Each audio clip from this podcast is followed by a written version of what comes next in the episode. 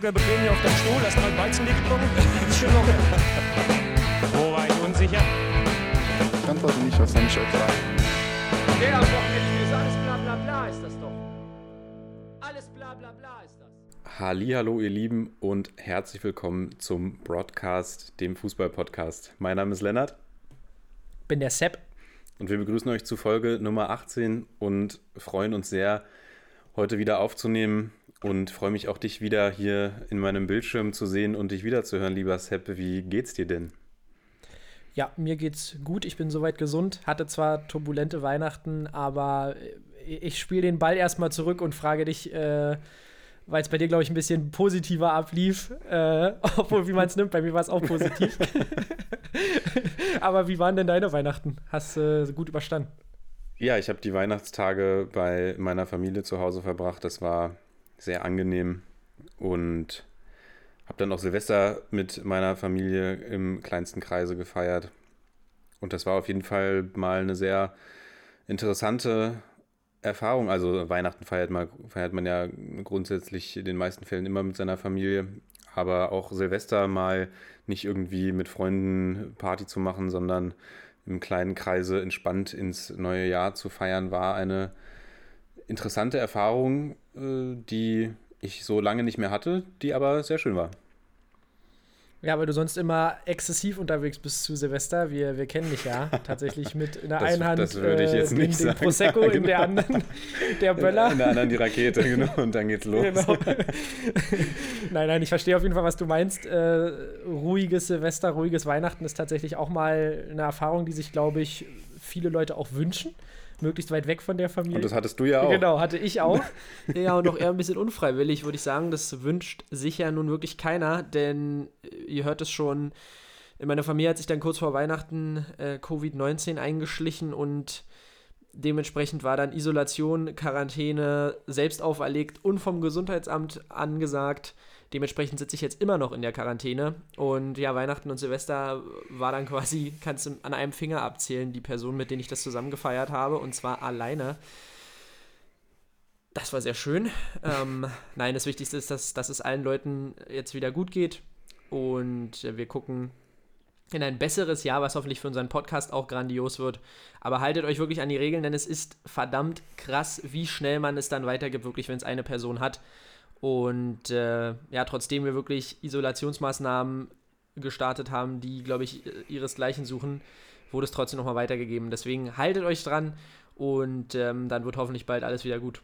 Auf jeden Fall nochmal gute Besserung an deine Family und gut, dass sie es so hatten ja, glaube ich, einen relativ symptomfreien Verlauf auch. Ja, aber, ja, man merkt schon, dass es bei den Leuten, also Symptome waren auf jeden Fall da und man merkt auch, dass, äh, es, dass es den Leuten wirklich schwerfällt, damit umzugehen und bei uns war es trotzdem noch ein entspannter Verlauf. Aber es ist, glaube ich, auch so schwierig nachzuvollziehen, wer gibt es weiter, wann ist man infektiös und so weiter, denn, denn, denn meine Tests blieben auch weiterhin negativ. Also ich glaube, dass das auch eine große Schwierigkeit dabei ist. Ich hätte eigentlich damit festgerechnet, dass ich es auch noch bekomme, bin aber weiterhin negativ. Also wie gibt man es weiter? Aber da hat die Isolation dann wahrscheinlich doch früh genug stattgefunden, in meinem Falle. Ja, ich drücke dir auf jeden Fall weiter die Daumen und auch deiner Family, dass es weiter bergauf geht. Und wir hoffen natürlich auch, ihr hattet alle schöne Weihnachten im Kreise eurer Familie, seid gut ins neue Jahr gerutscht und seid vor allem auch alle gesund geblieben. Das ist das Wichtigste. Und äh, was ich auch hoffe, ist, dass ihr alle schön was, was, was Schönes bekommen habt zu Weihnachten. Und ich glaube, der Lennart sitzt hier vor mir äh, via Skype. Ihr könnt ihn ja nicht sehen. Der sitzt hier vor mir in einem Trikot der Toronto Raptors von einem äh, NBA-Basketballteam. Und da hast du das Geschenk bekommen von, deinem, äh, von deiner Familie. Nee, das habe ich tatsächlich nicht von meiner Familie geschenkt bekommen. Das habe ich mir äh, irgendwann im Verlaufe des, des letzten Jahres gekauft, als ich dann irgendwie nochmal so einen kleinen NBA-Schub hatte und dachte mir quasi. Mhm. Bist du auf den Bandwagon, äh, auf den ich- Toronto Bandwagon ich, bist ich du bin aufgesprungen. auf den Ja, ja, ja. Bandwagon aufgesprungen, genau. Jetzt, äh, jetzt auch nicht mehr. Ähm, jetzt, wo Kavi weg ist, bin ich auch kein Toronto Raptors-Fan mehr. und habe gedacht, als kleine Hommage an den NBA-Start, der ja auch kurz vor Weihnachten war und jetzt auf jeden Fall meine Tage auch so ein bisschen äh, dominiert hat, habe ich gedacht, äh, werfe ich mich mal an Schade für dich heute. Ja, sehr schön. Die Night Shifts werden wieder äh, einge eingeworfen. Also die Nachtschicht, jede, jeden Abend wird wieder äh, geguckt, jede Nacht. Nein, man, man hat ja bei, bei The Zone zum Glück immer diese Real-Life-Option zu, zu der Sache, dass du äh, jetzt ironischerweise nicht mehr Fan der Toronto Raptors bist. Finde ich auch sehr amüsant. Ich weiß nicht, kennst du bestimmt dieses Meme von Rihanna? Ja, ja. Die immer früher bei den Miami Heat, also I'm bei wherever den, bei den he Heat stand. fan, ja, ja. Ja, und jetzt rennt immer mit dem, mit dem Lakers LeBron-Shirt rum. Aber ja, so ist es in der NBA, ist ja alles auch ein bisschen anders äh, strukturiert und äh, da hat man, es gibt ja so ein paar Franchises, die einem sympathisch sind. Aber auf jeden Fall immer wieder sehr spektakulärer Sport. Ich muss sagen, auch ein sehr ästhetischer Sport und ich gucke da immer wieder sehr, sehr gerne rein, auch wenn es da natürlich aktuell auch ohne die Kulisse im Stadion oder in der, in der Arena, in den Hallen dort natürlich auch ein bisschen mau ist, genauso wie beim Fußball, kann man eigentlich sagen, finde ich mittlerweile, merkt man es dann schon. Ja, und ich drücke den Raptors natürlich weiter in die Daumen. Das war natürlich nur ein Spaß, dass ich den Raptors jetzt den Rücken gekehrt habe. Ihr wisst doch, äh, ich bin ein klassischer Erfolgsfan. Aber bei den Raptors läuft es ja momentan tatsächlich nicht so gut, nicht gut in die Saison gestartet. Aber dafür hat ja gestern Nacht Steph Curry Career High 62 Punkte auf Dame Dollars Head gedroppt. Das hat dann wieder für einiges entschädigt. Aber auf jeden Fall wieder sehr schön, dass wir die NBA auch zurückhaben und damit eine weitere Sportart in unser, in, in unser Leben zurückgekehrt ist. Und Ja, auch, ja. auch der Nachtschicht wieder einen Sinn gibt, genau. Genau, und es soll ja auch einige Leute hier unter unseren Hörern geben, äh, die früher mit mir aktiv zusammen Basketball gespielt haben und die werden sich auch an die zahlreichen Spiele erinnern, wo ich äh, ja, 62 Punkte reingedrückt habe ähm, beim Gegner. Nein, liebe Grüße äh, gehen da auf jeden Fall raus an die Ex-Mitspieler vom AC Berlin. Aber ich würde sagen, äh, hast du noch Anekdoten zur NBA oder wollen wir mal auf unseren äh, Hauptsport gucken? Ähm, herzlich willkommen zum Broadcast, dem NBA-Podcast. Nein, wir können Also wir gerne rüber. Wir können gerne rübergehen. Okay, dann äh, gucken wir doch mal auf unseren Bundesliga-Samstag, den wir am ver vergangenen Wochenende hatten. Wir sind ja dieses äh, vergangene Wochenende erst am Samstag, wie gesagt, reingestartet mit dem Spiel Bremen gegen Union. Und dann bitte ich jetzt, dass ich mal kurz fünf Minuten monologisieren darf. Nein, ich mach's ganz kurz. Union gewinnt 2 zu 0 in Bremen durch Tore von Giraldo Becker und äh, Avoni. Avoni sowieso mit einem mit tollen Spiel, also an beiden Toren beteiligt Kickbase hat Becker das an, auch mit anders seiner- gesehen. ja, Kickbase hat es anders gesehen, auch wenn man sagen muss, dass Avoni natürlich auch sonst immer nicht ganz so viele Aktionen hat, durch die er sich auszeichnen kann, was auch so ein bisschen an dem Spiel der Unioner liegt.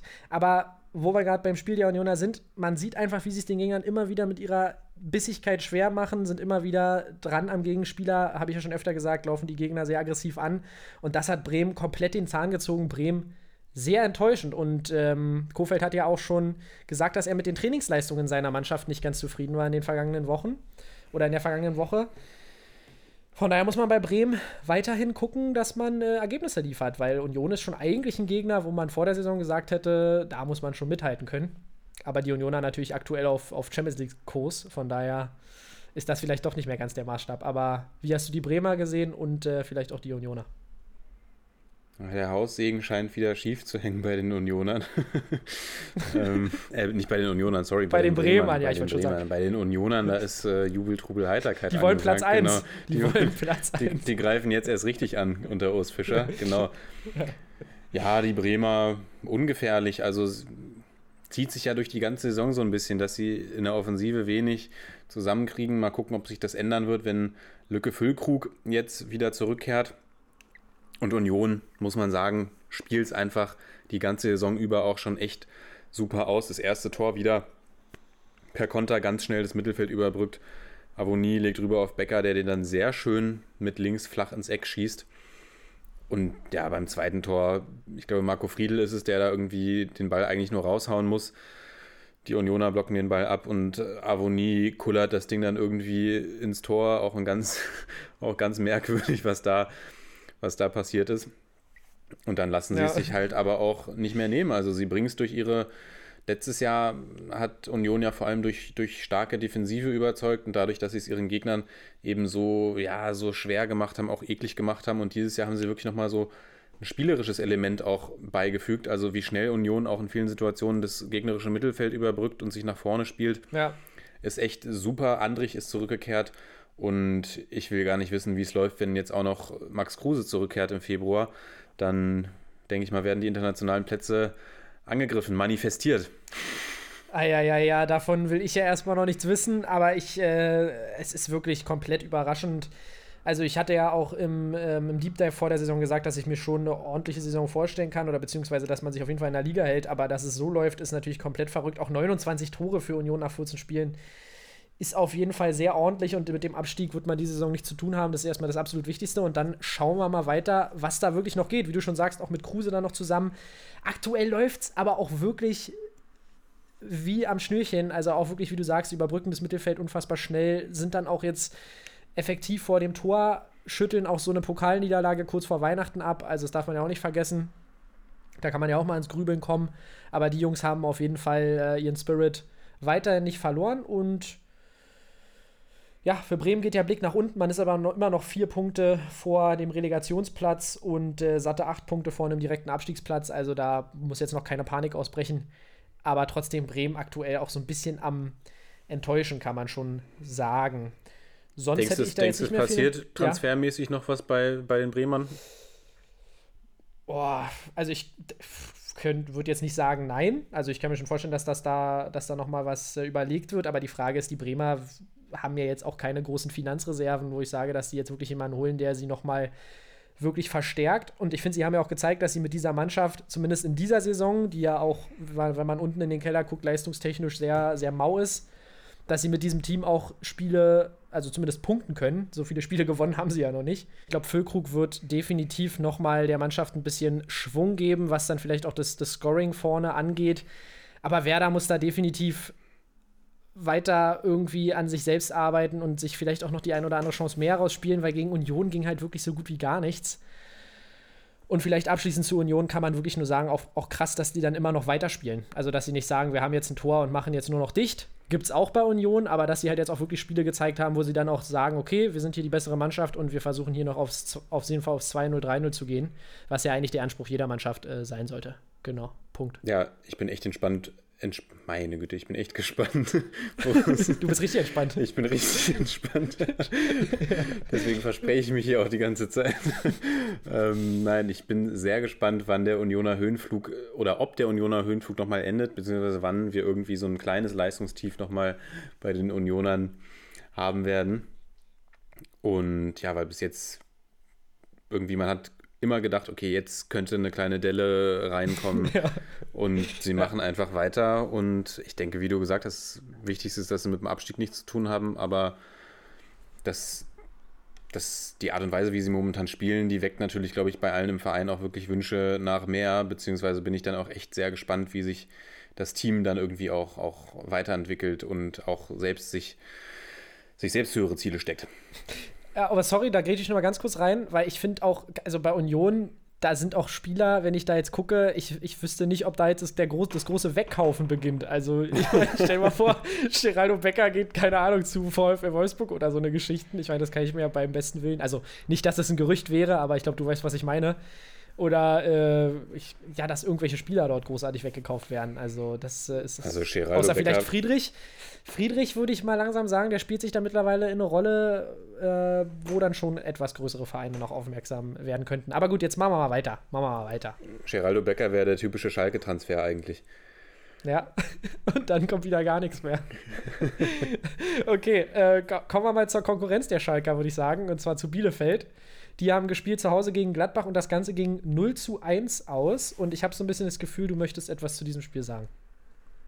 Ich möchte vor allem was zur Pressekonferenz von Marco Rose vor dem Spiel sagen. Da hat er nämlich, da ist er auf, er hat, Marco Rose ist, glaube ich, Hörer unseres Podcasts. Er hat nämlich explizit Stefan Ortega gelobt und gesagt, der, best, der beste Fußballer der Bielefelder steht wohl im Tor. Er ist auf den oh, Hype-Train. auf den, auch ein Kompliment. er ist auf, den, auf jeden Fall, ja, ja, auf jeden Fall ein Kompliment an die anderen Spieler. Aber er ist auf jeden Fall auf den Broadcast-Hype-Train aufgesprungen und ja, Shoutouts an Marco Rose an der Stelle und natürlich wie immer noch größere Shoutouts an Stefan Ortega. Komm doch jetzt endlich mal zu uns in den Podcast, Junge. Wir baggern schon die ganze Zeit. Wir sind schon auf der, auf der Instagram-Hooking-Mission. Genau, du sagst es. Gladbach gewinnt 1 zu 0 gegen Bielefeld in Bielefeld und so viel lässt sich zu dem Spiel tatsächlich eigentlich gar nicht sagen, weil Gladbach einfach drückend überlegen war, Riesenchancen gehabt hat und hochverdient nur mit 1 zu 0 gewinnt. Kurz vor der Pause hatte Cordova dann tatsächlich kurz nochmal die Chance auf, auf 1 zu 0 erhöhen, schließt da knapp daneben, aber davor gab es. Das war aber auch die einzige Chance. Das war ja, genau. Das war die einzige Chance, kann davor, man sagen. Ja. Davor gab es wirklich Chancen en masse für Gladbach, auch mal wieder von Breel Donald Embolo, der ja wirklich eigentlich eine sehr gute Saison spielt für die Gladbacher momentan, aber der hat gefühlt auch in jedem bis jedem zweiten Spiel immer so eine Aktion Ja. drin, bei der du dir denkst, Junge, Junge, ist der gerade irgendwie, keine Ahnung, ist der gerade vor fünf Minuten aufgewacht oder sowas? Auch, auch jetzt dieses Mal hat er auch eine Riesenchance äh, vergeben. Dann äh, im, im Endeffekt macht er natürlich dann auch das 1-0 mit einer, mit einer klasse Aktion. Und das Ergebnis klingt knapp, aber das war einfach ein absolut überlegener Sieg der Gladbacher. ja, ja. Und ja, was, was gibt es von Ja. deiner Seite noch zu sagen? Ich habe ja so ein bisschen gehatet, ähm, muss ich sagen, gegen die Punkte, die die Gladbacher im, im, bei Kickbase gemacht haben. Aber als ich dann noch mal so ein bisschen mehr mir die, es war ja wieder mal Konferenz, deswegen habe ich jetzt nicht alles von dem Spiel gesehen. Aber als ich mir dann die Spieldaten und noch mal ein bisschen ein paar Szenen angeguckt habe, muss man schon sagen, es ist schon wirklich ein mehr als verdienter Sieg für die Gladbacher gewesen. Und bei Embolo habe ich irgendwann vor Wochen, hat schon mal irgendwer gesagt äh, in der ganzen Fußballblase, dass Embolo umso besser ist, umso weniger Zeit er hat zu reagieren. Wenn er lange Zeit hat, aufs Tor zuzulaufen, dann verkackt das meistens. Aber wenn er irgendwie, da waren auch schon ein, zwei Tore dabei, ich weiß gar nicht, so viele Tore hat er, glaube ich, auch noch gar nicht gemacht, war. Nee. Ähm, aber ich weiß, ein Tor vor ein paar Spieltagen, da hat er wirklich ganz kurz Reaktionszeit und macht den dann wirklich Weltklasse rein. Aber manchmal läuft der Junge aufs Tor zu und kriegt den Ball nicht runter. Also, ja, also der ist noch so ein bisschen Licht und Schatten, aber definitiv zeigt er immer wieder, was er eigentlich für eine, für eine tolle Qualität hat. Aber sonst habe ich da jetzt nicht so viel hinzuzufügen. Pflichtsieg für die Gladbacher, die weiterhin äh, versuchen dran zu bleiben, aber immer noch hinter den Champions League-Plätzen sind, aber immer noch in, in, in, in, Reichweite, müssen weiterhin jetzt die, die Pause erstmal nutzen ohne die internationalen Spiele, um da jetzt sich ein bisschen ranzuarbeiten an die Champions League-Plätze, weil ich denke, dass die Mannschaft der Gladbacher dafür schon gemacht ist. Die spielen halt auch wirklich einen schönen Fußball. Absolut. Ich würde sagen, die Embolo-These behalten wir auch mal im Auge. Das finde ich interessant. Das, da gucken wir die nächsten Spieltage vielleicht nochmal ein bisschen drauf. Am Freitag geht es ja gegen die Bayern, wird sicherlich ein sehr spannendes Spiel. Und bei den Da freu ich mich Gladbachern, ja, bin ich auch sehr gespannt, wie es weitergeht. Sie stehen jetzt auf dem siebten Tabellenplatz, sind in absoluter Schlagdistanz zu den internationalen Plätzen. Und ja, da wird es, denke ich mal, drauf ankommen, wie weit geht es in der Champions League. Und ich denke mal, wenn dann irgendwann das Champions League auskommen sollte und die Gladbacher wieder vollen Fokus auf die Liga haben, wird da auch die ein oder andere Siegesserie mal stattfinden. Definitiv. Und äh, damit gehen wir weiter. Und zwar zum ja, absoluten Hammerspiel Köln gegen Augsburg. Und das war tatsächlich mal wieder so ein bisschen ein Lowlight, kann man sagen. Interessant war bei den Augsburgern, dass wir wieder mal äh, Marco Richter gesehen haben im, ähm, auf der Außenbahn sozusagen, der auch wirklich ein, ein, ein ganz ordentliches Spiel gemacht hat, aber es war wirklich über weite Strecken nicht so ereignisreich. Und am Ende machen die Augsburger mal wieder in der letzten Viertelstunde äh, ein Tor. Das haben sie in den letzten Wochen ja immer wieder mal gezeigt, dass sie auf jeden Fall so ein bisschen äh, bis zum Ende wach sind. Und das hat, äh, ja, Happy Heiko, wie wir ihn ja schon getauft haben, den Jungs scheinbar so ein bisschen eingeimpft. Und die holen auf jeden Fall drei wichtige Punkte gegen Köln und stehen damit weiterhin im Mittelfeld der Tabelle und können definitiv zufrieden sein als äh, Augsburg, als FC Augsburg. Ja, sehe ich genauso. Köln war für mich die etwas stärkere Mannschaft in einem doch recht schwachen Spiel. Und bei den Augsburgern ist es quasi wie immer gewesen. Die nehmen wenig am Spielteil. Dann hat Caligiuri da auf Außen eine, eine, eine starke Einzelaktion, steckt den Ball durch. Niederlechner ist es, glaube ich, der in die Mitte flankt, ne? Und dann steht da Ja. Iago aufgerückt als Außenverteidiger, drückt das Ding über die Linie. Klassischer Augsburger Sieg unter Heiko Herrlich. Wie immer kohles Eis. Äh, ja, und ich glaube tatsächlich auch die Augsburger werden, wenn es so weitergeht, wenig mit den Plätzen in der unteren Tabellenregion bzw. mit dem Abstieg zu tun haben. Und das Ja. muss auch für die Augsburger das einzige Ziel sein. Wir können immer wieder eigentlich nur hervorheben, wie viel stärker Caligiuri dieses Team macht. Da gebe ich dir auf jeden Fall äh, vollkommen recht. Caligiuri, ein Spieler, der die Mannschaft besser macht und auch einer dieser Spieler, der wirklich konstant abliefert und ein Aktivposten ist. Wirklich jemand, der, ja, haben wir schon oft gesagt, deswegen äh, reiten wir da jetzt nicht groß drauf rum, aber ein Spieler, der den Schalker noch gut tun würde mit seiner Erfahrung und die Mannschaft von Augsburg definitiv verstärkt. Ja, und sonst habe ich dem Ganzen nicht mehr so viel hinzuzufügen, weil es bei den Kölnern auch wenig Highlights gab. Da kann man vielleicht sogar eher noch in die Defensive gucken als nach vorne. Da hat die Defensive einen ganz ordentlichen Job gemacht, aber offensiv war da auch mal wieder fast gar nichts drin bei den Kölnern. Also, und gegen Augsburg kann man sich schon auch als, als Fan der Kölner, glaube ich, mehr erhoffen. Würde ich sagen, gehen wir weiter zu einem Spiel, was zumindest Kickbase-technisch bei dir für ein bisschen Ärger gesorgt hat. Ah, ja, ja, ja, du sprichst es schon an. Und zwar Frankfurt gegen Leverkusen. 2 zu 1 für die Frankfurter. Und also verdienter Sieg für die Frankfurter, da will ich gar nichts äh, dran rumrütteln. Die Frankfurter auch tatsächlich, nachdem ich gesagt habe, Frankfurt interessiert mich nicht mehr, hat Adi Hütter sich gedacht, okay, ähm, wir spielen jetzt mit zwei ZOMs. Und seitdem spielen die Frankfurter wieder einen, einen netten Fußball, muss ich mal tatsächlich sagen. Aber die Szene, die du gerade ansprichst, ist ja der Assist von Würz auf Amiri zum 1 zu 0. Und es war in meinen Augen, also ich habe vorhin zu dir gesagt, Top 5 Assist in dieser Saison, lege ich mich fest. Ihr könnt ja mal, ähm, ach, das ist doch schön für das Wort zum Broadcast. Da können wir doch mal die Leute kommentieren lassen, mein Lieber. Könnt ihr ja mal sagen, äh, wo ihr diesen Assist ranken würdet, weil ich fand den fantastisch. Und ja, da hat mir Kickbase aber noch alles Mögliche abgezogen, was ihnen irgendwie eingefallen ist. Aber das sei mal dahingestellt. Wunderschönes Tor zum 1 zu 0 für die Leverkusener, ja, und danach äh, ja, drehen die Frankfurter nochmal auf und äh, gleichen durch Younes aus und gehen durch Tabsoba in der zweiten Halbzeit sogar in Führung. Ganz ungünstig gelaufen ähm, für, für Tabsoba und äh, ja, Weiser sieht da auch nicht so stark aus beim Gegentor der Frankfurter. Ja, und die Leverkusener, wir haben sie so lange gelobt, aber jetzt haben sie die letzten zwei Spiele verloren. Eins davon natürlich gegen Bayern, aber jetzt dieses Wochenende war ich schon fast ein bisschen enttäuscht von den Leverkusenern, muss ich sagen. Es hat mir spielerisch an manchen Ecken nicht so sonderlich gut gefallen. Bailey hat mich persönlich ein bisschen enttäuscht. Diaby, weißt du ja sowieso, ich, ich, ist ein fantastischer Spieler, super schnell und so weiter. Aber ich finde, er trifft manchmal nicht so die absolut besten Entscheidungen. Und ja, das sind erstmal meine ersten Worte zu den, zu den Leverkusenern und ich äh, gebe es nochmal an dich ab. Hör mir mal an, was, ist, was äh, der Meister dazu zu sagen hat. Ja, also zu der Assist-Diskussion, da haben wir ja off-Record vorher schon so ein bisschen drüber gesprochen. Für mich nicht Top 5 Assist der Saison. Also es war ein absoluter Traumassist, aber da habe ich doch schon irgendwie den Gedanken, dass es da doch noch einige gab, die besser waren bisher schon in der Saison. Aber natürlich ein absolutes Traumtor, auch wie Amiri das dann macht, wie er sich dann durchsetzt und dann mit der Hacke abschließt. Ein Wahnsinnstor. Und die Frankfurter haben sich davon aber überhaupt nicht beirren lassen. Und du hast es schon so ein bisschen angedeutet, das Frankfurter Spiel hat auch so ein bisschen an die früheren Frankfurter erinnert, an die Frankfurter, die uns allen so viel Spaß gemacht haben.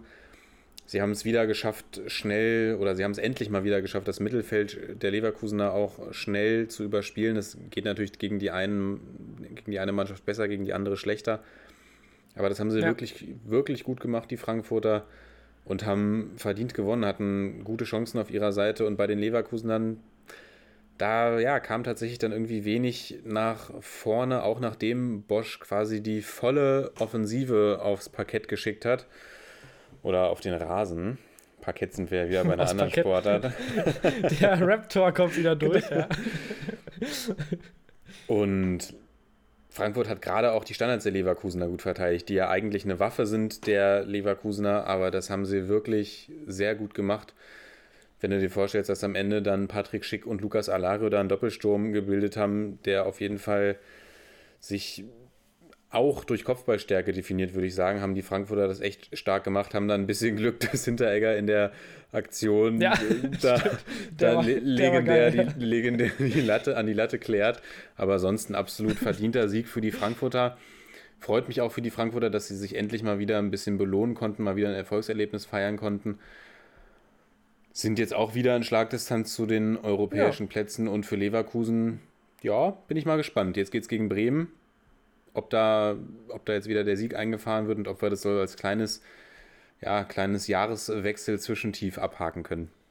Ja, und man muss ja auch mal sagen, gegen Bayern, das war ja eine sehr unglückliche Niederlage und äh, gegen Frankfurt kann man auch verlieren. Ich wollte noch mal kurz zu den Frankfurtern sagen, was ja wirklich sehr interessant war. Hasebe im zentral-defensiven Mittelfeld und eine Dreierkette aus Abraham, Hinterecker und Diga. Und wirklich, also Adi Hütter guckt auf einmal in seinen Kader und merkt, ach Junge, ich habe hier Erik Dom, der ist ja eigentlich der perfekte Schienenspieler. Und äh, schon läuft es wieder mit der Dreierkette bzw. Fünferkette und den offensiven ähm, ähm, Außen, obwohl man Kostic ja auch nicht wirklich ähm, als Verteidiger bezeichnen kann, aber ähm, interessant wieder, wieder die, die Flügel beackert werden bei den Frankfurtern. Das hat sich wieder ein bisschen eingegroovt. Ja, zur Innenverteidigung muss ich dann noch sagen, das wird, denke ich mal, sehr interessant, wenn David Abraham dann in, ich glaube, drei Spiele sind es noch, dann mhm. seine Karriere bei den Frankfurtern an den Nagel hängt und nach Argentinien zurückgeht. Ich denke, da wird Hasebe wieder die Rolle in der Innenverteidigung einnehmen. Hat er jetzt auch ja. seit längerem mal wieder im zentralen Mittelfeld gespielt. Und ja, Rode war auch, glaube ich, gesperrt, ne? Durch die fünfte Gelbe oder so? Glaube auch, ja. Und hat das wirklich gut gemacht. Aber da bin ich mal wirklich sehr gespannt, welche Lücke David Abraham da hinterlassen wird, weil er ist Kapitän, Führungsspieler, auch wenn er hin und wieder ja. mal echt einen kleinen Schnitzer drin hat oder mal ein bisschen zu emotional äh, an manche Dinge herangeht. Ein, ja. ein, absolut wichtiger Mann für die Frankfurter. Aber ich würde sagen, die, die David Abraham Appreciation Folge heben wir uns auf nach dem ja. Frankfurt-Schalke-Spiel. Ich glaube, das ist ja das letzte Spiel gegen Schalke. Also eigentlich das perfekte Spiel, um aufzuhören. Nochmal mit einem richtig schönen Kantersieg rausgehen. Danke, Schalke, für die Absch Abschiedstournee. Ähm, ja, und ich glaube, damit haken wir das Spielchen ab. Ja. Oh, Oh, und gehen damit zum, und gehen damit zum äh, ja, direkten Konkurrenten der, Frank äh, der Frankfurter. Und zwar zu den Freiburgern, die äh, bei der TSG aus Hoffenheim gespielt haben und einen ja, wirklich top souverän 3 zu 1 Auswärtssieg eingefahren haben. 3 zu 0 stand es zur Hälfte für die Freiburger und das war tatsächlich eine überzeugende Leistung. Auch wenn die Hoffenheimer man muss sagen, tatsächlich auch so ein bisschen geplagt wurden von den Verletzungen, mussten früh wechseln. Bogarde kam für Rudi und äh, Skoff für Akpoguma. Dementsprechend war die Defensive dann dezent unsortiert, hatte man das Gefühl. Und ähm, ja, vielleicht davor ist ja sogar noch das wunderschöne Tor von Santa Maria gefallen. Das müssen wir natürlich sagen. War ein geiler Abschluss von Santa Maria, wie er den macht. Und dann kommt mal wieder der ewige Vincenzo Grifo und macht einen Elfmeter. Ich weiß gar nicht, der wievielte war das diese Saison? Der dritte, sehe ich hier. Der Junge ist einfach auch cold as ice, wie du immer so schön sagst, von, äh, vom Elfmeterpunkt. ja, und Adams dann mit dem Eigentor. Adams hat mir auch wirklich nicht gut gefallen, aber die ganze Hoffenheimer Mannschaft, auch wenn in der zweiten Halbzeit noch eine, eine Leistungssteigerung da war, und sie gezeigt haben, dass sie dass es wollen. Aber da war dann nichts mehr zu holen. Und im Endeffekt trotz allem verdienter Sieg für die, für die Freiburger. Und die haben jetzt einen kleinen Lauf, kann man sagen. Also die zeigen, dass sie es noch drauf haben. Ja, absolut. Ich habe damit gerechnet. Also die Spiele von den Freiburgern zum Jahresende waren ja wirklich auch welche, die man, glaube ich, oder die Gegner waren ja auch welche, die man, glaube ich, ganz dankbar angenommen hat nach einer schwierigen Phase. Ja. Und dann war ich echt gespannt jetzt auf das. Ja. Ich verknall's mir. Aber ich glaube, du weißt, was ich sagen wollte. Ich ja, kann es mir denken. Gegner. Ich kann es mir denken. Bitte mach ich weiter, entschuldige. War dann sehr gespannt auf das Spiel jetzt gegen die Hoffenheimer, weil ich auch bei den Hoffenheimern immer noch so ein bisschen auf diesen Befreiungsschlag jetzt warte, dass die sich mal wirklich da rausspielen und dann haben sie ja wirklich echt viel Pech gehabt durch die Verletzung. Ich glaube, Kramarisch war auch nicht ganz fit, musste ja auch beim Aufwärmen noch, ja. Aufwärmen noch mal behandelt werden. Santa Maria macht das Ding gut rein, natürlich super für mich. Ich habe Santa Maria seit ewigen Spieltagen mal wieder nicht aufgestellt bei Kickbase und dann liefert er gleich, gleich mal knapp 200 Punkte. Grifo, Eis, Eis in his Veins, würde ich sagen, vom Punkt. und ja. Ja, aber wir können über die Entstehung des Elfmeters sprechen, weil es war kein Handspiel von Melairo Bogarde. Ja, äh, ich, ich habe das tatsächlich jetzt auch noch nicht so ganz verstanden, wie hat sich das jetzt entwickelt, dass es kein Handspiel war, aber irgendwie trotzdem alle sagen, ist in Ordnung. Das habe ich jetzt noch nicht so ganz verstanden. Also ich habe mir das jetzt heute durchgelesen und ich hatte aber eher das Gefühl, dass der DFB irgendwie für alles, was da im Kölner Keller passiert, noch eine Ausrede äh, findet. Es war jetzt, dass sie eben nicht, also die Aussage war jetzt, dass sie eben ja nur unter Zuhilfenahme von größten technischen Hilfsmitteln das äh, in der Sportschau erkennbar war und dass es auch trotzdem nicht zweifelsfrei erkennbar war, dass es eben kein Handspiel war. Ja. Und deswegen ist es die richtige Entscheidung, da den Elfmeter stehen zu lassen. Also irgendwie schon, ja, weiß ich nicht, merkwürdige Äußerungen. Ich finde, man muss dann auch mal, ich meine, es, also klar sollte das nicht passieren, wenn man schon den Videobeweis hat, aber Irren ist halt auch irgendwie menschlich und dann sollte man auch sagen, okay, da haben wir vielleicht in der, in der, der, in der Kürze der Zeit nicht die richtige Aufnahme gefunden, etc., weil für sowas einen Elfmeter zu geben, finde ich schon, dann musste eigentlich für, also dann muss es, kommen wir später noch zu, dann muss es für Wolfsburg auch gegen, gegen Dortmund einen Elfmeter geben, also dann kannst du wirklich alles pfeifen, was da irgendwie im Strafraum passiert. Und klar haben die Arme da nichts zu suchen von Bogarde, aber das war eine bittere Situation für die Hoffenheimer, die noch zu den Verletzungen dazukommt. Und dann hatten sie, hatte ich wirklich das Gefühl, die zerfallen jetzt, aber haben sich dann irgendwie noch so durchgerettet durch das, durch das, durch den, ja, durch den Treffer von Bebu und dann kam ja nochmal so eine kleine Schlussoffensive. Trotzdem absolut verdienter Erfolg für die Freiburger, die jetzt echt wieder ein bisschen entspannter in die nächsten Spiele gehen können. Ja, und wie du schon sagst, es war ja im Prinzip der perfekte Spielverlauf für die Freiburger. Die gehen sehr früh in Führung.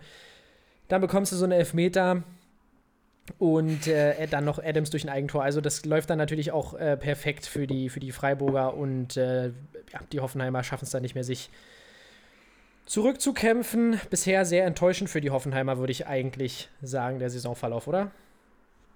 Jo, sehe ich auch so. Wäre da nicht die geniale Europa League Gruppenphase, wäre das echt eine absolut miserable Saison bis hierher. Ja. Und, Aber wir äh, kennen die Hoffenheimer so, ja auch. ja. Das müssen wir noch sagen. Wir kennen die Hoffenheimer ja auch. Die sind immer mal für einen guten Schlusssport zu haben. Ja, das stimmt. Ich, ich erinnere nur mal an die letzte. Saison, als sie Ja. da nochmal von hinten das Feld aufgeräumt haben und dann am letzten Spieltag die Dortmunder abgeschossen haben und damit Jörg Schmatke in Wolfsburg fast äh, in, zum, zum Glühen gebracht haben vor Wut. Erinnerst du dich noch daran? Ja, ja, da erinnere ich mich noch sehr gut dran. Das war ja auch schon, es war, gab doch schon mehrere Spiele von Hoffenheim und dem BVB, äh, beispielsweise auch am, am Ende der Saison, wo es ein bisschen, äh, ja, wo wirklich der, der Kopf geglüht hat. Allerdings äh, muss man natürlich bei den Hoffenheimern auch sagen, dass sie natürlich durch die ganzen Corona-Infektionen, die sie ja auch hatten, dann jetzt wieder so ein, so ein Mistspiel, wo sich wieder zwei Leute früh verletzen, da ist tatsächlich auch ein bisschen Pech dabei. Also das äh, darf man beim, beim besten Willen nicht vergessen, dass das ja auch ein Faktor in dieser Saison ist, der die ein oder der eine Mannschaft manchmal mehr plagt als die andere Mannschaft. Die sind Gut. echt arg gebeutelt. Ja, die sind arg gebeutelt und das ist wieder das. Ich, ich, ich wollte dir eine gute Vorlage liefern, ja. Junge, du bist aber auch perfekt und ich hau das Ding jetzt ein und zwar gebeutelt sind auch die Schalker, die nach Berlin gefahren sind mit dem äh, ja, neuen Trainer Christian Groß, den wir noch aus seiner Zeit von Stuttgart kennen. Ja, und der aber auch wieder nicht viele Optionen hatte, außer Matthew Hoppe in den Sturm zu stellen. Und Fährmann wieder zurück in den Und- Kasten. Und Fährmann zurück in den Kasten, ja, ich, äh, ich muss auch noch mal sagen, ich, ich, ich, ich mache mir darüber schon gar keine Gedanken mehr, eigentlich über dieses Torwart-Geswitche, aber es ist auch so verrückt, wie die da permanent den Torwart austauschen. Aber gut, darüber können wir jetzt ewig reden. Im Endeffekt gewinnt Hertha überzeugend 3 zu 0. Geht durch Guendouzi in Führung, dem das Ding so ein bisschen vor die Füße fällt. Er macht den dann aber auch sehr, sehr geil rein. Und ähm, allen voran kann man, glaube ich, auch Cordoba loben, der einfach in der Offensive von, von Hertha einfach auch nochmal eine andere Komponente reinbringt, eine Physis reinbringt und ja, ich würde auch sagen, sich gegen Piatek easy durchsetzt, auch wenn Piatek ja auch noch getroffen hat. Aber komplett überzeugend von den Hertanern, aber auch mal wieder unterirdisch von den Schalkern, die eine Zeit lang wieder so ein bisschen Ansätze gezeigt haben, aber dann auch wieder überhaupt nicht überzeugen konnten. Und am Ende fordert Marc Uth dann auch noch öffentlich Verstärkung. Und die bekommt er ja auch durch Seat Kolasinac für 2,2 Millionen oder so wird er ausgeliehen von Arsenal London.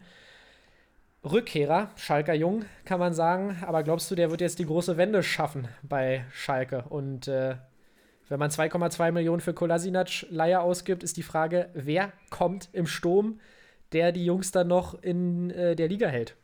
Also 2,2 Millionen für einen, für einen Linksverteidiger finde ich auch schon echt ein hartes Brett in der Vor allem Situation. Laie. Also, in der, in der die Schalker sind, genau. Also Ja. Kolasinac natürlich Ehrenmann, dass er sich das Ganze antut, Ja. dass er auch für, auf einen Großteil seines Gehalts verzichtet. Aber die Linksverteidigerstelle wäre jetzt so eine gewesen, bei der ich sage, da hast du mit Bastian Otschipka eigentlich einen Mann, der jetzt natürlich, klar, kannst jetzt niemanden rausnehmen bei den Schalkern, kannst jetzt nicht sagen, dass es da irgendjemand gibt, der irgendwie gut spielt. Aber bei dem ich mir noch die, ja, so mit die wenigsten Sorgen mache. Klar, Kolasinac ist ein, ist ein Urschalker, ist ein Urgestein, hat, hat ja eine Persönlichkeit, die, denke ich mal, auf dem Platz nochmal anders, äh, anders wirken wird, die den Schalkern vielleicht nochmal was anderes geben wird. Finde ich aber schon eine Hausnummer 2,2 Millionen. Jetzt ist ja noch die Rede, ob Julian Korb zu Schalke kommt. Also, meine Güte, das Zu sind schlecht für wirklich, Hannover. das sind Heißt aber noch wirklich, lange nicht. Zu schlecht für Schalke. Das sind wirklich schon echt absolute Verzweiflungstransfers. Und ja, du hast es gesagt, ständig dieses Torwartgewechsle. Renault war echt derjenige, der sich noch am wenigsten zu Schulden gekommen, zu Ja, Schulden kommen lassen hat bei den, Spielen. bei den Schalkern. sagen, Also bei den Schalkern weiß ich echt nicht. Zum Spiel kann ich gar nicht viel sagen. War ein typisches Schalke-Spiel. Am Anfang bemüht. am Anfang weiß, bemüht, dann kriegen sie, das, kriegen sie ein unglückliches erstes Gegentor. Und dann äh, zieht das zweite Tor meistens schon komplett den Stecker. Und das sind einfach Automatismen, die dann irgendwie da ablaufen bei den Schalkern. Ja. Also da rauszukommen, Junge, Junge, das wird echt eine Nummer. Das heißt auch gute Karten für die, für die Hoffenheimer nächstes, nächsten Ja, Spieltag. ich, ich stelle auf jeden Fall Kramaric auf, so viel ist sicher. Ja. Ja, und bei den Schalkern, ich bin gespannt, wer noch, wer noch kommt, wer sich noch irgendwie dazu berufen fühlt, den Schalkern in dieser Lage zu helfen. Und jetzt natürlich die große Frage, Sepp, denkst du nächste Woche, die große Drei steht schon vorne, denkst du, wir machen die 31 sieglosen Spiele voll? Ja, also ich gehe ganz stark davon aus, weil ich eben diese Lücke in der. Off also ich sag mal ganz ehrlich, wenn Kolasinac kommt, glaube ich, ist die Defensive wirklich ganz okay aufgestellt. Dann hast du natürlich noch dieses moralische Problem in den Köpfen. Ähm, aber die Offensive ist so unfassbar schwach. Also, wenn die ein Tor kassieren, weiß ich nicht, wer diese Mannschaft zurückholen soll. Und also, ich weiß nicht, in, dem, in der Preisklasse, wen will Schalke sich da holen? Es kann nur, äh, es können nur irgendwelche Zweitligastürmer sein. Also, sorry, aber da, und selbst da, ja, weiß ich nicht, das sind ja dann, ist ja dann keine Qualität, die die Schalker unbedingt in der Liga hält. Und deshalb gehe ich ganz stark davon aus, dass es gegen die Hoffenheimer scheitern wird, also dass es zumindest kein Sieg wird. Weil die Hoffenheimer sind auch gebeutelt, aber ich glaube, dass äh, ich kann mir Schalke aktuell nicht mit einem Sieg vorstellen, weil mir wirklich in der Offensive die Qualität fehlt. Und interessant finde ich tatsächlich auch, wie Rudi Völler sagte, es gehört sich nicht, dass Spieler öffentlich Transfers fordern, aber ich finde, natürlich hat Rudi Völler recht, dass Uth auch mal mit Leistung vorangehen könnte. Aber diese Offensive von Schalke ist aktuell auch einfach mit, ich meine, wenn man mit Hoppe im Sturm spielen muss, ich will Hoppe auch überhaupt nicht absprechen, dass er äh, die, dass er Bundesliga-Qualität vielleicht äh, eines Tages hat. Aber das ist doch jetzt keine Situation, um einen 19-jährigen Jungen dort reinzuwerfen, der dann irgendwie Schalke retten soll. Stell dir mal vor, das, das Stadion wäre voll, was auf dem für einen Druck lasten würde. Und, und jetzt äh, lastet auch so schon genug Druck auf ihm. Also ich glaube, der Rekord wird gebrochen. Und da helfen auch die Pro Proteste der Tasmania-Fans vor dem Olympiastadion. Nichts, die es am Wochenende gab. Eigentlich, äh, ja, kann man die schon mal gleich nominieren für die Aktion des Spieltags. Aber ja, weiß ich nicht, willst du dazu noch was anmerken oder wollen wir noch mal auf die Hertha gucken? Lass uns gerne nochmal auf die Hertha gucken. Ich würde sagen, für die Schalker reservieren wir uns nächste Woche einen Slot, wenn einen Slot. entweder A, die, die 31 voll sind oder sie vielleicht die, die Mini, Mini, Mini-Wende geschafft haben. Ich würde mich freuen, ich würde mich wirklich freuen. Äh, Ich, ich weiß, ich habe schon gesagt, ich sehe sie in der zweiten Liga, aber ich habe auch schon öfters gesagt, ich sehe sie nicht gern in der zweiten Liga. Einfach. Also äh, ich will jetzt langsam diesen Rekord sehen. Ich will ihn jetzt sehen. Also ich habe Ja, den Rekord meinetwegen, aber danach Siegesserie. Bitte. Schalke, das jetzt, wünsche ich, ich, mir finde, wenn sie jetzt schon mal 2021. so nah dran sind, dann sollen sie sich auch belohnen und sich jetzt endlich den Rekord schnappen. Ich meine, so schnell 30 Spiele in Serie nicht gewinnen, das schafft, glaube ich, äh, keiner. Ja, ich glaube wirklich, dass das keiner schaffen wird. Und ähm, ja, ich würde sagen, wir gucken kurz auf die Hertha. Ich fange mal kurz an. Let's go. Und zwar natürlich die Überraschung Let's vor dem go. Spieltag die Überraschung beim Big City Club, ähm, dass Toruna Riga nicht gespielt hat, hat mich persönlich sehr überrascht.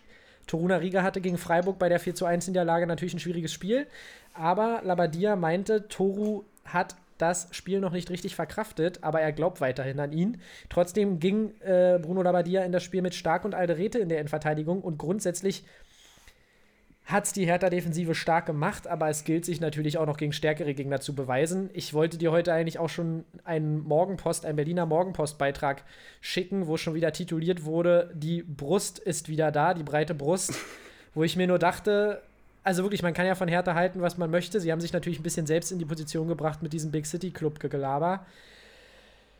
Aber dass die Medien natürlich permanent jetzt nur noch darauf zu sprechen kommen, Europa, Europa, Europa. Auch bei Sky hieß es gleich, äh, dass die Hertaner wieder back sind. Also, Entschuldigung, aber Schalke ist aktuell wirklich kein Maßstab. Trotzdem, Bruno hat es gut gemacht, ist auch mit Matthäus Kunja, finde ich, gut umgegangen und am Ende hat das ja auch in drei Punkte zu null umgemünzt und das muss man trotzdem erstmal machen. Also Lob an Hertha und an Bruno.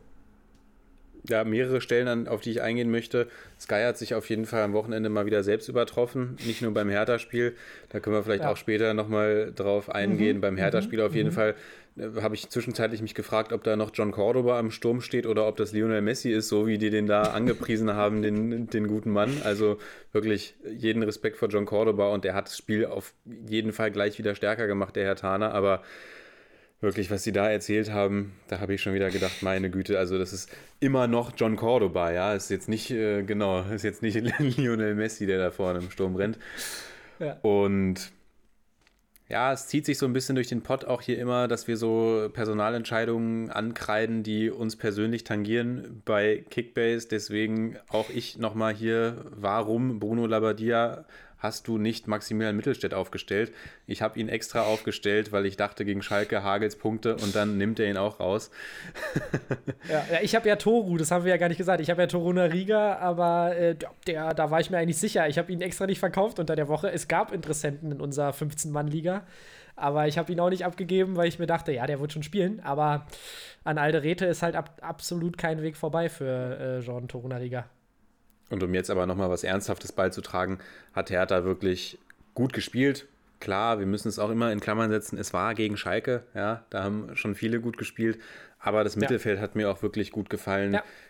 Also Guendouzi war sehr stark und aber auch Wladimir Darida würde ich gerne nochmal hervorheben. Mit zwei Assists macht fast ja. noch ein Tor, hat sehr, sehr stark gespielt. Darida eh so ein Spieler, finde ich, bei Hertha, der irgendwie extrem wichtig ist. Der kriegt jedes Jahr irgendwie auch Konkurrenz vor die Nase gesetzt. Da kommen teure, durch, ja. kommen teure Spieler, siehe Toussaint, der jetzt ja auch mal wieder gespielt hat. Aber Darida überzeugt einfach mit extrem viel Laufbereitschaft, Aufopfer Aufopferungsbereitschaft und ist echt ein wichtiger Mann für die Hertaner und fand ich schön, dass er da zwei Assists gegeben hat und dass er auch so ein bisschen mal, ja, Credits bekommen hat für seine Leistung. Und da habe ich mal eine kurze Frage an dich. Ist denn Toussaint eigentlich, du weißt, die Ligue 1 hm. ist ein ganz, ganz blinder Fleck. Oder wie heißt sie jetzt? Die Uber Eats? Die, die Uber Eats. Die Uber, die Uber Eats Ligue 1 äh, ist ja so ein kleiner blinder Fleck äh, bei mir. Und ich muss jetzt tatsächlich mal fragen, ist Toussaint denn wirklich so ein designierter Sechser? Also ist der ein richtiger ZTM, wie, man, wie er im Buche steht? Oder war der früher mal ein bisschen offensiver? Ich bilde mir nämlich irgendwie immer ein, dass der mal irgendwie ein bisschen offensiver gespielt hatte. Also ich glaube, Toussaint würde tatsächlich so in diese äh, Sparte Box-to-Box-Spieler fallen, okay. wie jetzt beispielsweise Coco Tolisso auch bei Bayern einer ist. Also, um wirklich so ein super Achter zu sein, fehlt ihm, glaube ich, einfach so ein bisschen die Dribbelstärke, ein bisschen das Tempo, die Abschlussstärke auch, zumindest bis jetzt. Aber er ist jetzt auch, glaube ich, keiner à la Marc van Bommel, der die da äh, 1000 Zweikämpfe im Spiel gibt. Also, ich würde ihn jetzt mal als Box-to-Box-Spieler bezeichnen. Bei dem wir ja auch noch so ein bisschen auf den Durchbruch warten. Bin gespannt, wann das noch geschieht. Ja, aber ich glaube, ich habe, ich, mir ist auch so, als hätte ich im äh, Deep Dive irgendwas davon gefaselt, dass ich Tusada irgendwie im offensiven Mittelfeld sehe. Ich äh, entschuldige mich auf jeden Fall für diese Wissenslücke. Weil also ich hatte ihn. Er ist ja jetzt. Ja, ja. Sorry, ich hatte ihn vor ein paar Jahren mal in der FIFA-Karriere und da hat er mir auch das ein oder andere Törchen reingeschossen. Also Ja, laut gut, FIFA du, kann er ich, auch ich offensiv. Renn, ich ja. renn mit 60, Mütz, äh, ich renn mit äh, 60 München auch durch die Bundesliga und schieße mit Dressel alle Tore. Also, äh, nein. Aber äh, ich möchte natürlich nicht deine, deine, äh, deine FIFA-Kenntnisse dort in Frage stellen. Nee, ich, mir ist aber nämlich auch so, als wäre er ja so ein bisschen Kleiner, offensiver kleiner auch Scherz am Rande. worden bei äh, Lyon. Aber egal, trotzdem, wie du schon sagst, ich finde, man darf jetzt auch nicht nur sagen, okay, Schalke ist so schlecht. Hertha hat sich das definitiv verdient und auch wirklich Guendouzi, ich kann ihn auch nur immer wieder loben. Tempo, Dribbling, der Junge hat auf jeden Fall was auf dem Kasten. Schade, dass der nur geliehen ist. Machen wir weiter? Ja, Okay. Ja, gehen wir weiter zu den Roten Bullen nach Leipzig. Und die schlagen die Stuttgarter im RB-Stile mit 1 zu 0. Sehr kontrolliertes Spiel der Leipziger. Stuttgart versucht, Nadelstiche zu setzen, schafft es allerdings nur in Teilen.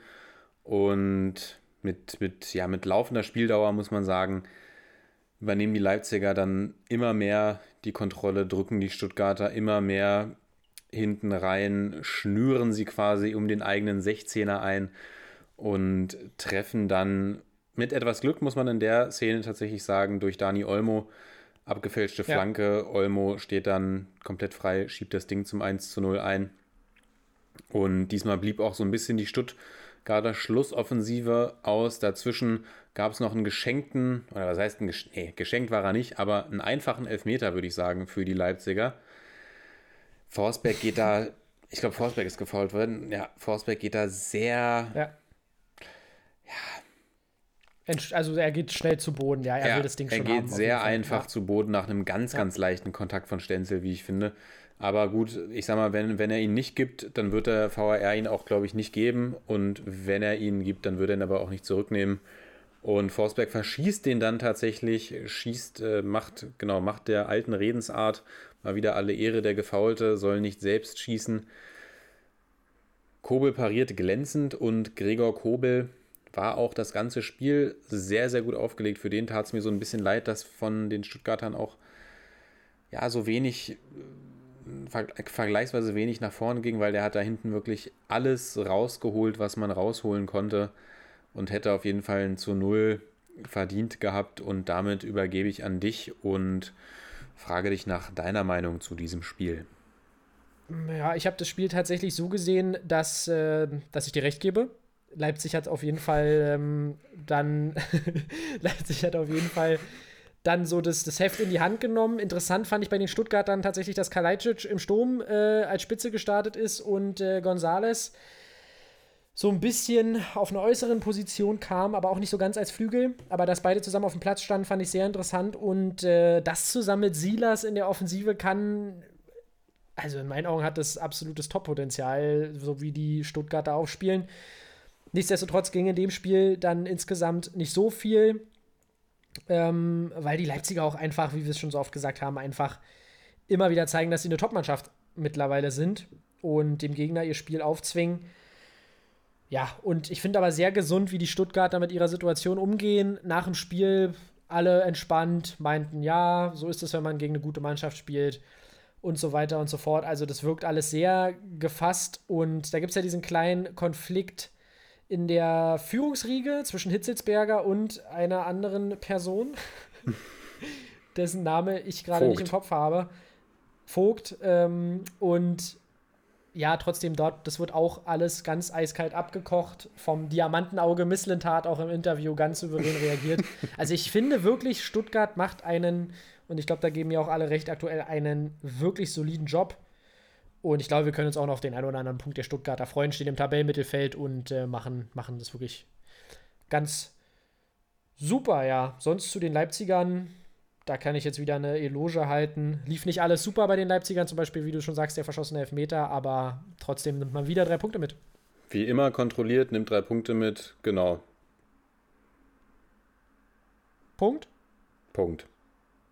Sonntag. Dann sind wir am Sonntag angelangt. Und zwar der BVB gegen den VfL Wolfsburg. Und Ja, was sagt ihr zu dem Spiel? Ich muss sagen, tatsächlich, Dortmund hat sich lange so ein bisschen, war lange auf der Suche nach dem Tor. Marco Reus, die ein oder andere Aktion habe ich da wieder gesehen, die mir gefallen hat, aber ihm fehlen so ein bisschen die Torbeteiligung. Und du weißt, warum ich dich darauf anspreche, weil du ihn auch bei Kickbase hast. und wir wollen ja auch unsere äh, Kickbase-Zuhörer hier so ein bisschen beliefern. Nein, und dann geht äh, ja, Dortmund durch eine, durch eine Ecke von Sancho und den Kopfball von Akanji in Führung. Und am Ende setzt sich Sancho in der Nachspielzeit noch einmal wirklich stark durch muss man sagen. Also ähm, sein erstes Saisontor hat er sich jetzt hart erkämpft und ja, die Wölfe abgekocht, aber ich würde sagen, die Wölfe waren nicht komplett zahnlos. Also sie haben schon auch gezeigt, dass sie, dass sie mitspielen können. Aber der BVB setzt sich unter Edin Terzic diesmal souverän durch gegen einen äh, direkten Konkurrenten. Es war nämlich wirklich so ein kleines Do-or-Die-Spiel in Anführungsstrichen. Wenn Dortmund verloren hätte, dann äh, wäre da, glaube ich, schon wieder äh, der Alarmmodus angegangen. Ja, die Wölfe, das Gebiss der Wölfe war so halb bezahnt, halb zahnlos, würde ich sagen. Also sie haben sich, haben sich viele gute Chancen erspielt. Auch gerade am Anfang sind sie stark reingekommen, finde ich. Was man noch erwähnen muss, Erling Haaland ist back. Haaland, ja, stimmt.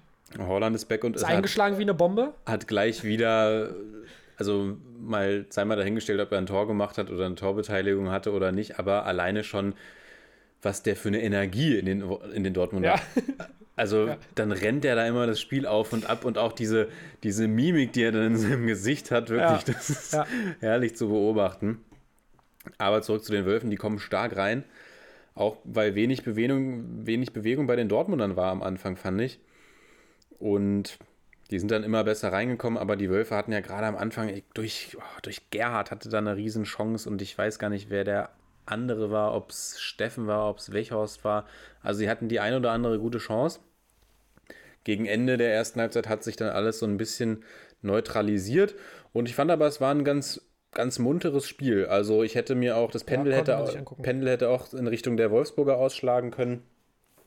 Und ja, unglücklich, dass sie dann eben ihre Chancen nicht nutzen. Dann steigt Akanji schön hoch. Und ja, das 2-0 ist dann halt irgendwie so ein klassischer klassischer Nachspielzeit-Treffer. Du bist aus Sicht der Wolfsburger, bist du aufgerückt, bist hinten offen und Sancho macht es dann wirklich stark auch und verdient jetzt endlich mal auch nach 14 Spielen seinen ersten Saisontreffer und die Wölfe, äh, sorry, die Dortmunder, glaube ich, und auch mit Edin Terzic können jetzt ein bisschen ruhiger schlafen. Die Zumindest diese Woche. Und dann steht am Samstag ja das Topspiel an. Ich bin sehr gespannt gegen die Roten Bullen. Was denkst du, wie geht's aus? Ja. Ich wollte gerade schon sagen, das ist so ein bisschen das, was ich meine. Ich hole mal ein bisschen weiter aus. Du hast schon recht, die Wölfe waren nicht komplett zahnlos, aber sie waren auch nicht super überzeugend. Und dementsprechend muss man sagen, Dortmund gekonnt gewonnen, alles in Ordnung, aber es war jetzt auch nicht die, die, die ganz kranke Leistung. Und deshalb glaube ich wirklich, dass das Pendel in Richtung der Leipziger ausschlagen könnte. Und äh, deshalb gehe ich mal mit einem, gut, allerdings ist Haaland auch back. Es könnte auch wieder so ein Spiel sein, wo Haaland natürlich dann zeigt, was er für eine krasse Qualität hat. Aber ich, ich sage jetzt einfach mal 2-1 Leipzig. Und dein Tipp? Ich würde dir ja eigentlich gerne widersprechen, aber ich sehe es ähnlich wie du. Ich denke auch, dass die Leipziger tatsächlich ihren den Wolfsburgern ja, Mann, was habe ich denn heute mit den Teams? Den, den Dortmundern so ein bisschen zeigen ja. wollen, okay, wir machen euch euren Rang als zweitbestes deutsches Team jetzt mal so richtig streitig. Wir, wir gehen jetzt mal richtig in den Ring. Und ja, die ja. sind momentan einfach besser in Form. Also ich kann mir auch vorstellen, dass Haaland irgendwie da wieder zwei Dinger raushaut, weil er irgendwie in perfekte oder in gute Position gebracht wird und dann ist ja wirklich seine Stärke. Er fackelt nicht lange, gab es ja gegen Wolfsburg, jetzt ist es richtig, auch mal die ein oder andere Szene, wo er wieder echt ansatzlos abzieht und da ein Geschoss rausfeuert. Ja, ja. Aber grundsätzlich glaube ich, die Leipziger sind stärker und auch einfach souveräner. Wir haben in der letzten Folge darüber gesprochen, dass den Dortmundern so ein bisschen die Grundsouveränität abhanden gekommen ist. Ja. Und die ist gefühlt nach Leipzig gewandert. Und ich denke, die Leipziger, die haben jetzt eine Woche Pause. Die können die Akkus wieder aufladen. Die Dortmunder natürlich auch. Ja. Aber ja, das wäre jetzt noch so ein Faktor gewesen, bei dem ich gesagt hätte, okay, klar, beide spielen international, aber dass die Leipziger vielleicht aufgrund von mangelnden Kraftreserven da vielleicht ein bisschen unterlegen sind. Aber ich glaube, die werden top motiviert sein, die werden top eingestellt sein, auch unter Julian Nagelsmann. Und ich denke, die werden das Ding gewinnen. Und ich will nicht 2-1 sagen, deswegen sage ich 3-1 Leipzig. Ja, okay. Ähm, und du hast es gerade schon gesagt, sie haben einen fantastischen Coach, die Leipziger. Das würde ich auch anbringen. Ich glaube, dass sie definitiv auch den besseren Coach auf der Bank haben, obwohl natürlich Terzic noch ein bisschen Zeit bekommen sollte, sich da zu beweisen. Aber was Nagelsmann. Ähm, Bist du jetzt Mehmet Scholl oder was? Ich bin, ich bin Mehmet Scholl. Oh, oh, Gott, wenn Aki das hört, dann sagt er gleich, wer ist denn dieser Typ da in dem Podcast? Was? Dem habe ich mal ein Trikot geschenkt. Ne? ja, genau, dem habe ich mal ein Tri Trikot geschenkt. Ähm, nein, also ich möchte natürlich auch Terzic wirklich nicht zu nahe treten. Der ist auch äh, wahrscheinlich kein schlechter Trainer, aber Nagelsmann einfach, äh, haben wir schon oft genug gesagt. Und wenn wir auf die Tabelle gucken, ich gucke ja in der Hinrunde immer da studiere ich die Tabelle jetzt immer nicht ganz genau. Ich richte mich dann eher mal so in der Rückrunde der, der Tabelle zu. Aber Dortmund mittlerweile sechs Punkte hinter den Leipzigern. Und das wären natürlich drei Punkte für die Leipziger, die wirklich untermauern würden, wer aktuell die Nummer zwei ist in Deutschland. Und ich glaube wirklich, dass äh, Julian Nagelsmann dort motivieren wird wie kein zweiter. Denn das, glaube ich, ist wirklich eine seiner, seiner äh, großen Stärken. Ja, und ich weiß gar nicht, ich habe das Gefühl, ich wollte noch was sagen, aber das ist mir jetzt. Ach, genau. Äh, hast du noch was zum Spiel? Zum, hast du noch was zum Spiel, oder? Zum Leipzig-Dortmund-Spiel? Ja, ja, genau. Dann sag das noch bitte. Und ich schließe es dann ab. Okay, also ich würde dieses Spiel dann abschließen, das Leipzig-Dortmund-Spiel. Oder willst du es abschließen? Ich habe es jetzt nicht ganz verstanden. Nee, dann, dann sag du noch was zum Spiel und ich äh, habe dann aber noch eine kleine Anekdote zu diesen beiden Mannschaften. Okay, Genau, grundsätzlich wollte ich eigentlich nur sagen, ich denke, wir können uns auf ein richtig gutes Spiel, auf ein richtig gutes Topspiel am Wochenende freuen, weil die werden beide hochmotiviert sein. Also A, die Leipziger, weil sie eben den Dortmundern den Rang ablaufen wollen und auf der anderen Seite die Dortmunder, weil sie eben zeigen wollen, hey, okay, wir haben ein paar Probleme diese Saison, aber wenn es drauf ankommt, dann sind wir da und zeigen, wer die Nummer zwei ist. So, und jetzt bitte, Sepp. Ja, gebe ich dir vollkommen recht. Und äh, kleiner Medientipp von mir, schaltet doch mal in den YouTube BVB-Kanal rein. Da wurde mir heute etwas sehr Lustiges zugespielt. Und zwar hat der BVB jetzt eine kleine Kampagne gestartet, wo sie mit, äh, ja, sagen wir es mal, Fitness-Influencerinnen ähm, Fitnessübungen machen, gemeinsam mit äh, Spielern. Und da gibt es eine Episode mit, mit Emre Can und äh, Pamela Reif. Okay, ich, ich, ich habe es schon gesehen, und, ja. Ja, und die, A sind die Kommentare so hart lustig unter diesem Video und es ist auch so unfassbar komisch, dieses Video. Also zieht es euch einfach rein, kann ich wirklich nur empfehlen. Ich habe vorhin äh, mich sehr erfreut an diesem Video. Gut, aber ich würde sagen, damit, äh, wir haben uns jetzt extra noch eine halbe Stunde äh, freigehalten für die Bayern. Soll ich, soll ich loslegen? Zu Hause gespielt. Leg los, leg los. Willst du dir kurz was zu essen holen und kommst dann ja, nach einer Viertelstunde ich wieder? Kurz duschen. Äh. Nein, mach mal. Du darfst heute mal. Also, eigentlich ist das Spiel relativ schnell ja auch zusammengefasst. Die Bayern gewinnen 5 zu 2. Mainz ist, ist gut in die Partie reingekommen, hatte mal wieder eine frühe Chance, die Neuer vereitelt. Dann machen sie das 1 zu 0. JB, Johnny Burkhardt, setzt sich gegen Boateng durch. Danach gab es große Proteste. Ich habe auch Boateng bei Kickbase, habe schön minus 45 Punkte Fehler vor Gegentor bekommen. Auf jeden Fall. Ist ja schon Standard, hat ja schon Tradition bei dir im Team langsam. Könnt ihr euch die Szene, könnt ihr euch die Szene ja. so vorstellen, dass ja, langer Ball kommt und ja, Burkhardt geht vielleicht so minimal in den Mann, aber er hat es danach auch selbst im Interview ja. gesagt, Boateng ist ein 1,90 Hühne, der muss da auch nicht zwingend fallen, sagen wir es mal so. Und ja. dann gehen sie sogar noch durch Hack mit 2 zu 0 in Führung. Und ich glaube, die manche, manche Mainzer haben schon vom Wunder geträumt. Und dann stellt Flick in der Pause um, bringt sehr zu deiner Freude Leon Goretzka und Niklas Süle rein. Kimmich rutscht, ja, danke, auf, die Rechtspa Kimmich rutscht auf die Rechtsverteidigerposition. Das ist, denke ich mal, auch was, was wir erwähnen müssen, weil es einfach er die Rolle so anders interpretiert hat als Benjamin Pavard und einfach das Spiel komplett auf dieser rechten Seite an sich gerissen hat. Und dann ja, schießen, die, schießen die Bayern noch fünf Tore. Kimmich äh, verkürzt, Sané gleicht aus. Und dann sind es noch zwei Tore von Lewandowski und Hilf mir kurz, hilf, hilf, mir kurz. Ah, Süle, genau. Süle macht das 3-2 zur besonderen Freude von dir und Lewandowski macht ja. das 4-2 und das 5-2 in der zweiten Halbzeit dann eine absolut dominante Vorstellung der Bayern, die die Mainzer gar nicht mehr atmen lassen haben. Bei den Bayern muss man wirklich über die Defensive sprechen, aber ich würde sagen, ja. das tun wir auch zu einem anderen Zeitpunkt. Wir wollen es jetzt einfach mal nicht so ausarten lassen und lassen uns tatsächlich ja. auf die Mainzer schauen Außer, also sag du noch gerne was zum Spiel und danach lass uns auf die Mainzer Personalien schauen, weil die sind ja auch interessant. Ja, die sind interessant. Äh, ganz kurz, du hast vollkommen recht. Ich finde jetzt vielleicht noch interessant, Sané, nachdem er ja ein- und ausgewechselt wurde, wurde gesagt, ist alles ganz entspannt, das Verhältnis. Und er trifft auch gleich wieder sehr schön in Robbenmanier, kann man sagen. Ja, und die Defensive ist wackelig, aber da, das haben wir jetzt die ganze Saison. Und ich sag mal, wenn man fünf Dinger vorne macht, die Bayern sind trotzdem aktuell ganz oben braucht man jetzt auch nicht äh, so viel rummeckern, wenn man sich den Spielplan anguckt. Also da muss man arbeiten, aber alles in Ordnung. Und dann äh, würde ich sagen, schauen wir mal auf die Personalien von äh, Mainz 05. Und äh, da, da, gibt es nämlich einen Rückkehrer. Und zwar Martin Zwei Rückkehrer Schmidt. Gibt's. Ich bitte dich, zwei Rückkehrer. Ja, genau, na, natürlich. Ach, drei Rückkehrer. Ja. ja. ich wollte gerade sagen, im Prinzip ist es der Rückkehrer-Hattrick. Und ähm, ja, man möchte quasi zurück zu alter Stärke. Martin Schmidt kehrt zurück und ich äh, als Sportdirektor, oder was? Als Sportdirektor.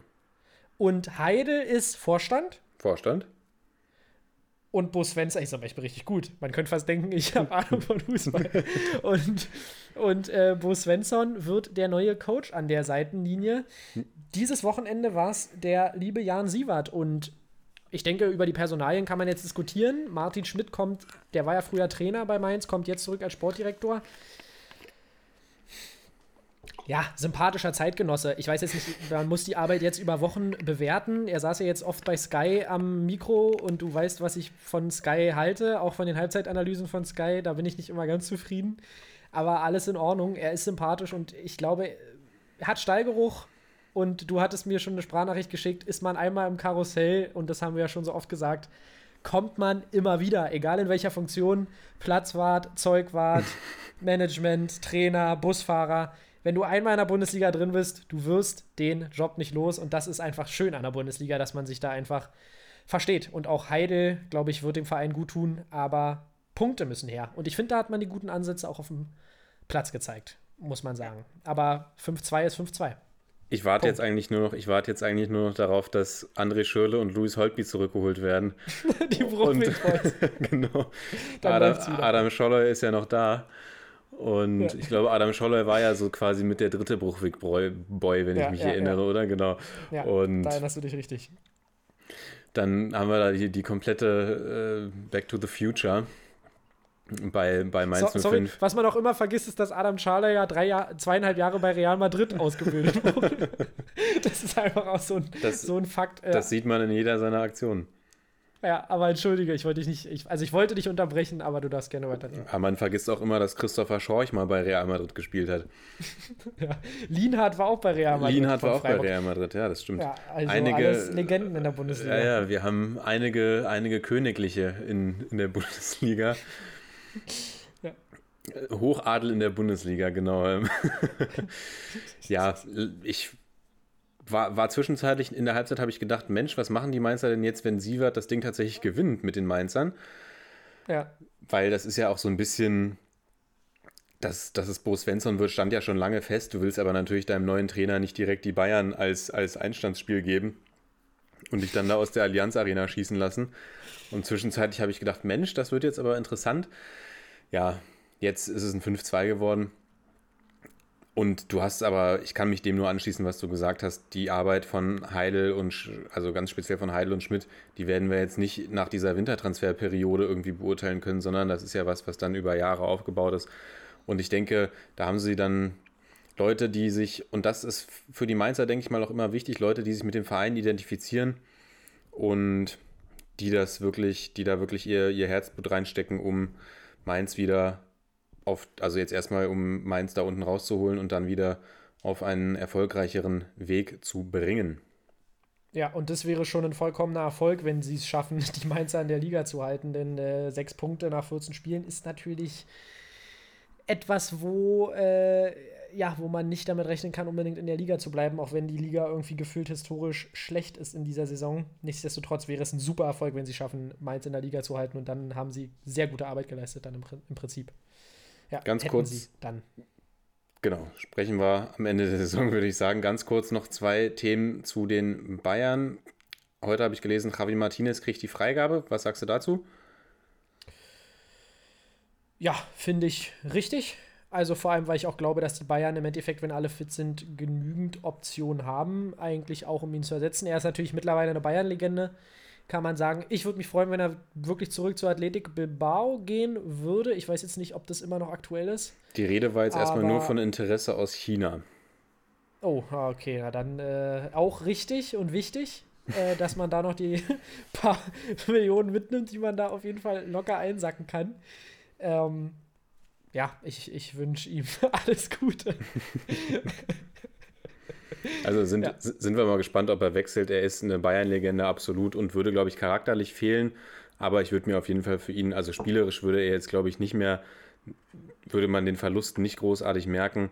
Und ich würde mir für ihn tatsächlich nochmal wünschen, China fände ich schade. Ich würde es auch gut finden, wenn er zurück irgendwie in die Heimat geht, am besten zu Bilbao und da die Karriere ja. ausklingen lässt. Und um das Bayern-Thema abzuschließen. Das Wohl und Übel des FC Bayern hängt nicht an Javi Martinez. nee. Ja, und wir schließen das Bayern-Thema ab mit. Und um es abzuschließen, was denkst du, wie geht's Freitagabend aus? Ach, ich glaube, Bayern gewinnt. Ganz ehrlich, ich glaube, das wird hier, das wird so ein 3-1 für Bayern. Komm, ich, da gehe ich jetzt mal mit 3-1 Bayern. Okay, 3-1 Bayern sagst du. Ja, Gladbach ja jemand gegen ein Team, gegen das die Bayern immer traditionell schwer tun. Deswegen gehe ich einfach mal auf ein 2-2. Okay. Sehr gut. Okay, das müssen wir uns aufschreiben, damit wir darauf Bezug nehmen können. ich kann mir das nicht merken. Okay, gut. Ähm, sonst noch? Äh, nee, du hast gesagt, wir schließen das Thema ab. Dann würde ich sagen, gehen wir zu unseren Lieblingsrubriken. Jawohl. Und du darfst anfangen. Ich darf anfangen. Um, Man of the Match Day. Man of the Match Day. Komm, ich nehme Josua Kimmich. Ich okay. Nehm, sehr, ja, sehr gut. Ich nehme Josua Kimmich. Ich hatte mir noch den einen oder anderen Namen natürlich aufgeschrieben, aber ich gehe jetzt einfach mal mit Kimmich, weil, ja, okay, Bayern hat auch nur gegen, also sagen wir so, ich hätte gerne Gregor Kobel genommen. Ich hätte wirklich sehr, sehr gerne Gregor Kobel genommen, aber ich finde, bei einer Niederlage kannst du auch nicht ihn dann zum Man of the Match machen oder Man of the Match Day, auch wenn er es eigentlich war. Aber ich nehme Josua Kimmich einfach, weil er das Spiel einfach, also wir haben ja, wir haben ja sogar telefoniert während des Bayern-Spiels, fällt mir gerade auf. Ja, ja. Und wir waren ja beide echt, uns stand gefühlt zwischenzeitlich hin und wieder immer mal wieder der Mund offen, weil einfach das so ein anderes Spiel war, nachdem Pavard rausgegangen ist und Kimmich dann auf rechts gerückt ist und der wirklich an jeder Ballaktion beteiligt war gab ja auch noch die eine Situation, in der er, ja, man könnte, man kann sagen, da hat es auch schon mal einen Elfmeter für gegeben, für den Einsatz da im Mainzer Strafraum, in dem ja, er da umgetreten ja. wird. Also hat das Spiel da komplett belebt von der rechten Seite und dazu das, das Anschluss, den Anschlusstreffer gemacht, ein Tor noch vorbereitet, den Ausgleich vorbereitet. Also die Wende absolut eingeleitet, super viel, ja, super viel Aktivität da auf seiner rechten Seite.